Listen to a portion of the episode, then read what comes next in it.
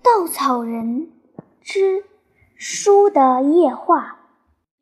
老年的店主吹熄了灯，一步一步走上楼梯，预备去睡了。但是殿堂里并不就此黑暗，青色的月光射进来，把这里照成个神奇的世界，仿佛立刻会有仙人跑出来似的。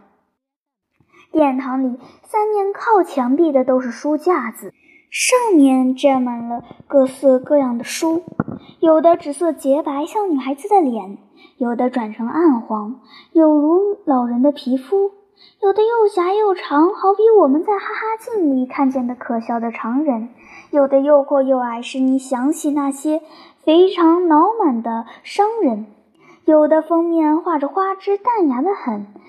有的是乱七八糟的衣服，好像是打仗的场面，又好像是一堆乱纷纷的重置；有的脊梁上的金子放出灿烂的光，跟大商店的电灯招牌差不多，吸引着你的视线；有的只有朴素的黑字标明自己的名字。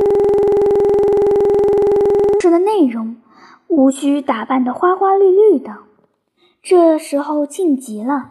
街上没有一点声音，月光的脚步从来没有声响的。他默默地进来，进来，架子上的书都沐浴在月光中了。这当儿，要是这些书谈一阵话，说说彼此的心情和经历，你想该多好呢？听，一个温和的声音打破了屋内的静寂。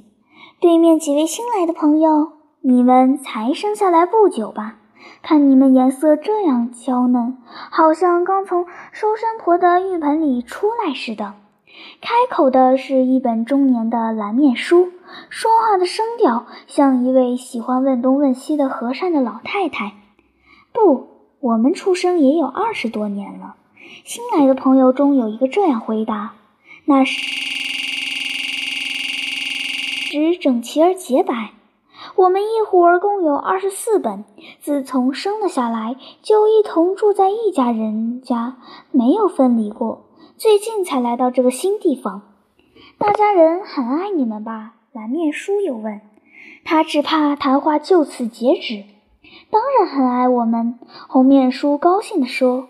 那家人家的主人很有趣，凡是咱们的同伴他都爱，都要收罗到他家里。他家的藏书室比这里大多了。可是咱们的同伴挤得满满的，没有一点空地方。书橱全是贵重的木料做的，有玻璃门，又有木门，可以轮替装卸。木门上刻着我们的名字，都是当今第一流大书法的手笔。我们住在里面，舒服光荣，真是无比高等的生活。像这里的书架子，又破又脏。老实说，我从来不曾见过。可是现在也得挤在这里，唉，我们倒霉了。蓝念书不觉跟着伤感起来，叹息道：“世间的事往往就这样想不到。不过二十多年优越的生活也享受的够了。红面书到底年纪轻轻，能把自己伤感的心情排遣开，又回忆起从前的快乐来。”那主人得到我们的时候，心头充满着喜悦，他脸上露出十二分得意的神色，告诉他的每一个朋友说：“我又得到了一种很好的书。”他的声调既郑重又充满着惊喜，可见比我们的价值比珍宝还要贵重。每得到一种咱们的同伴，他总是这样，这是他的好处。他懂得待人接物应该平等。我们摆在贵重木料做的书橱里，从此再也不来碰我们。我们最安适的就是这一点。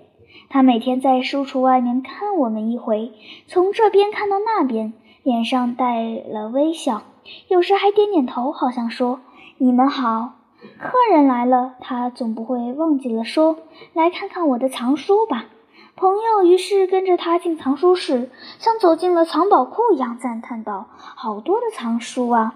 他就谦逊地说：“没有什么，不过一点点，可都是很好的书呢。”在许多客人面前受到这样的表扬，我们觉得异常光荣。这二十多年的生活啊，舒服光荣，我们真享受的够了。那么你们为什么离开了他呢？这个问题在蓝面书的喉咙口等候多时了。他破产了，不知为什么，我们只见他忽然变了样子，眉头皱紧，没有一丝儿笑意，时而搔头皮，时而唉声叹气。收买旧货的人有十几个，利乱地在他家里各处翻看。其中一个就把我们送到这里来了。不知许多同伴怎样了？也许他们迟来几天，在这里我们将会跟他们重新相聚，这才有趣呢。你们来到这里，因为主人破了产，而我们来到这里，却因为主人发了财。说话的是一本字面清慧的书。这本书虽然不破，但也沾了好些墨迹和尘土，可见他以前的处境未必怎么好，也不过是又破又脏的书架子罢了。他的语调带着滑稽的意味，好像游戏场里涂了白鼻子、引人发笑的角色。为什么呢？蓝面书动了好奇心，禁不住问：“发了财还会把你丢了？”红面书也有点不相信。像我们，假如不破产，他们永远都不肯放弃我们的。哈哈，你们不知道，我的旧主人为了穷才需要我和同伴。等到发了财，他的愿望已经达到，我们就还有什么用呢？他的经历很好玩，你们喜欢听，我就说给你们听。反正睡不着。今晚的月光太好了，我感谢你。蓝面书激动地说。近来我每晚失眠，谁跟我说个话解解我的寂寞，我都感谢。何况你说的一定是很有趣的，那么我就说，他是个要看书而没有书的人，又是个要看书而不看书的人。怎么说呢？也很穷，见到书铺子里满屋子的书，书里有各种的学问。他想，如果能从这些学问中间吸取。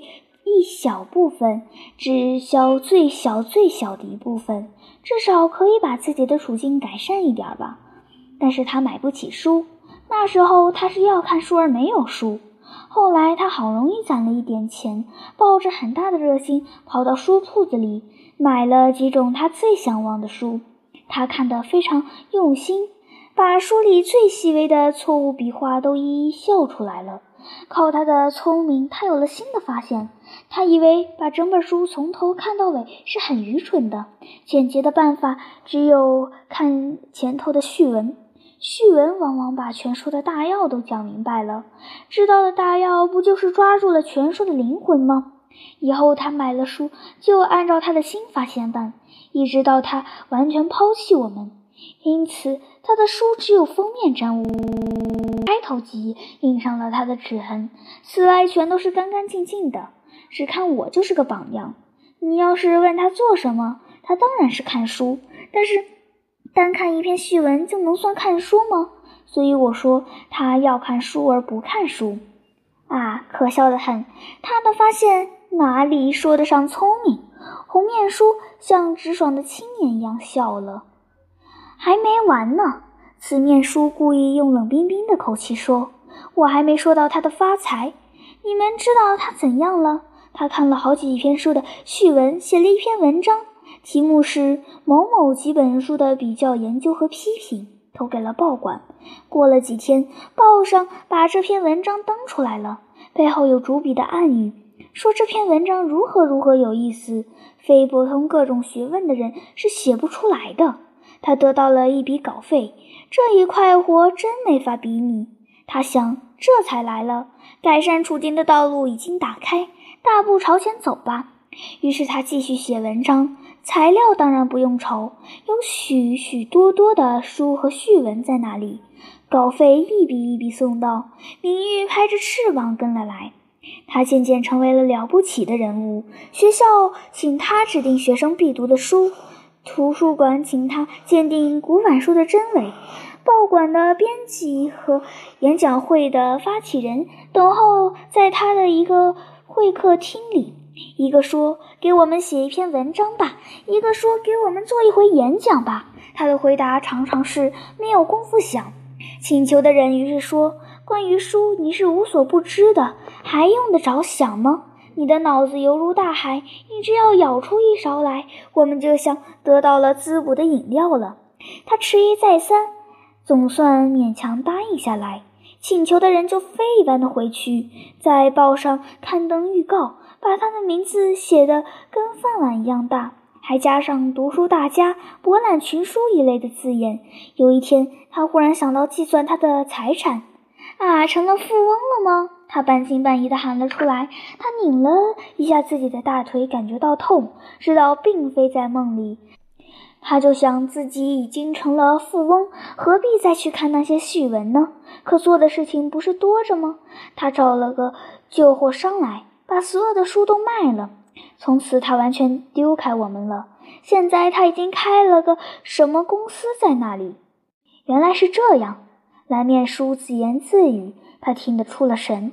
在运走的时候，我从车上摔了下来。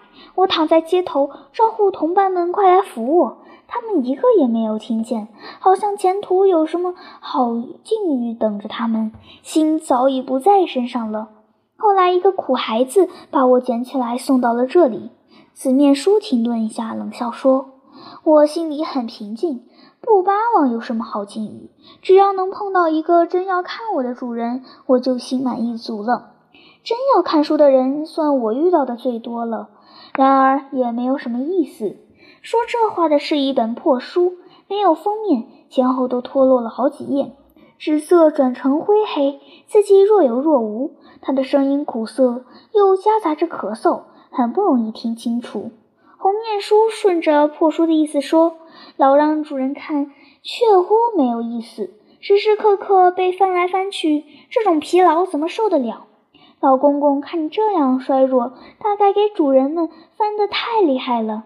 像我以前，主人从不碰我，那才安逸呢。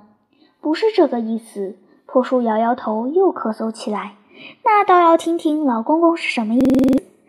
紫面书追问一句，他心里当然不大舒服，以为书总是让人看的，有人看还说没意思，那么书的种族也无妨毁掉了。你们知道我多大年纪？破书倚老卖老地问。在这里没有一个及得上你，这是可以肯定的。你是我们的老前辈。蓝面书抢出来献殷勤，除掉零头不算，我已经三千岁了。啊，三千岁，古老的前辈，咱们的光荣。许多静静听着没开过口的书，也情不自禁地喊出来。这并不稀奇，我不过出生在前罢了。除了这一点，还不是同你们一个样。破书等大家安静下来，才继续往下说。在这三千多年里头，我遇到的主不下一百三十个。可是你们要知道，我流落到旧书铺里，现在还是第一次呢。以前是由第一个主人转给第二个，第二个又转给了第三个，一直传了一百几十回。他们的关系是师生、老师传授，学生承受。老师干的就是依据着我教。学生干的就是依据着我学，传到第一二十代，学起来渐渐难了。等到明白个大概，可以教学生了，往往已经是白发老翁。再以后，当然也不会变得容易一些。他们传授的越来越少了，在这个人手里掉了三页，在那个人手里丢去了五页，只把我弄成现在这副寒酸的样子。老公公，你不用恼。蓝面书怕老人家伤心，赶紧安慰他：“凡是古老的东西，总是破碎不全的，破碎不全才显得古色古香呢。破碎不全倒也没有什么。”破书的回答出于蓝面书的意料。我只为我的许多主人伤心，他们依据着我耗尽心力去学，学成了就去教学生，学生又依据着我耗尽心力学，学成了又去教学生。我被他们吃进去，吐出来，是一代；再吃进去，再吐出来，又是一袋。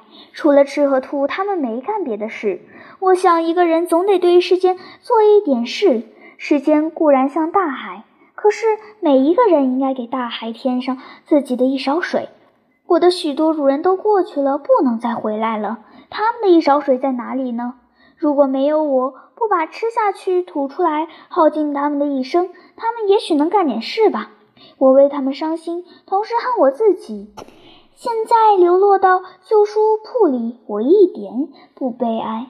假若明天落到了垃圾桶里，我觉得也是分所应得。老公公说的不错，要看书的不可一概而论。像老公公遇见的那许多主人，他们太要看书，只知道看书，简直是书痴了，当然没有什么意思。